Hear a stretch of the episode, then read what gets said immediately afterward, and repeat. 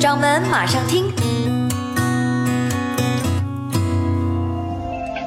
各位掌门早安，今天是二零一五年十一月十七号，农历十月初六，星期二。首先为您刷新到今天的一句话新闻。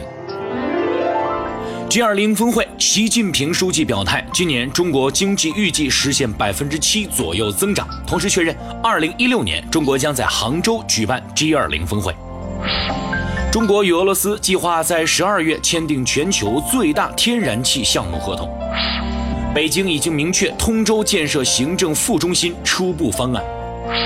听分析，关注国泰君安表态，大量建材企业可能很难度过今年春节。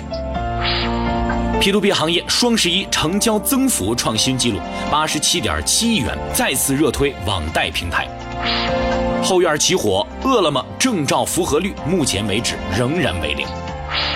巨头退场，化妆品公司雅芳退出中国市场应该已无悬念。接下来继续深入了解更多内容，马上听行业，农产品。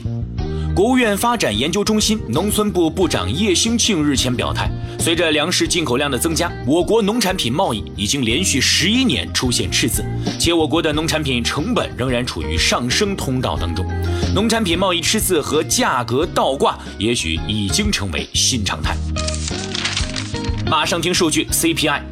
三十一省区十月份的 CPI 排行榜日前正式出炉，全国 CPI 水平同比上涨百分之一点三。根据统计，三十一省区中 CPI 涨幅超过全国水平的有十四个，与上月基本持平。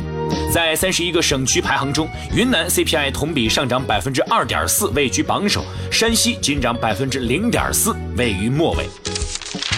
马上听改革彩票，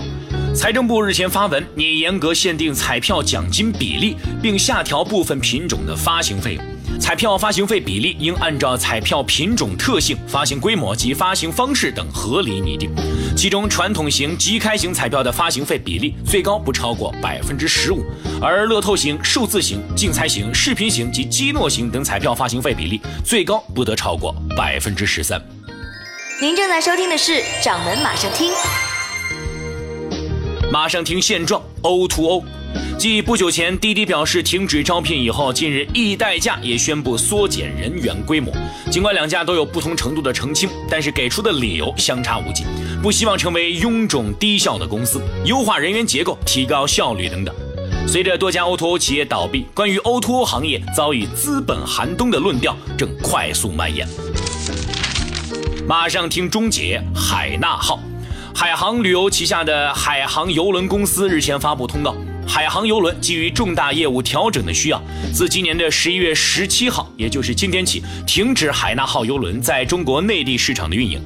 作为中国本土的第一艘豪华邮轮，海纳号将于今天返回上海后返厂退役。马上听传言，中信集团将于近日宣布与百度合作成立直销银行，中信银行已经停牌，并且有望在今天发布公告。马上听前景酒店集团，日前万豪国际同意将以约一百二十二亿美元，约合七百七十七点一四亿元人民币来收购喜达屋酒店及度假村集团。根据万豪的一份声明显示，如果该项交易成功，将形成全球的最大酒店集团。该集团拥有一百一十万个房间及五千五百个酒店资源。好的，各位掌门，以上就是今天马上听环节为您梳理到的全部内容。更多精彩内容，欢迎您关注下载到掌门客户端应用，各大手机安卓市场及苹果商店均可下载。期待您的加入。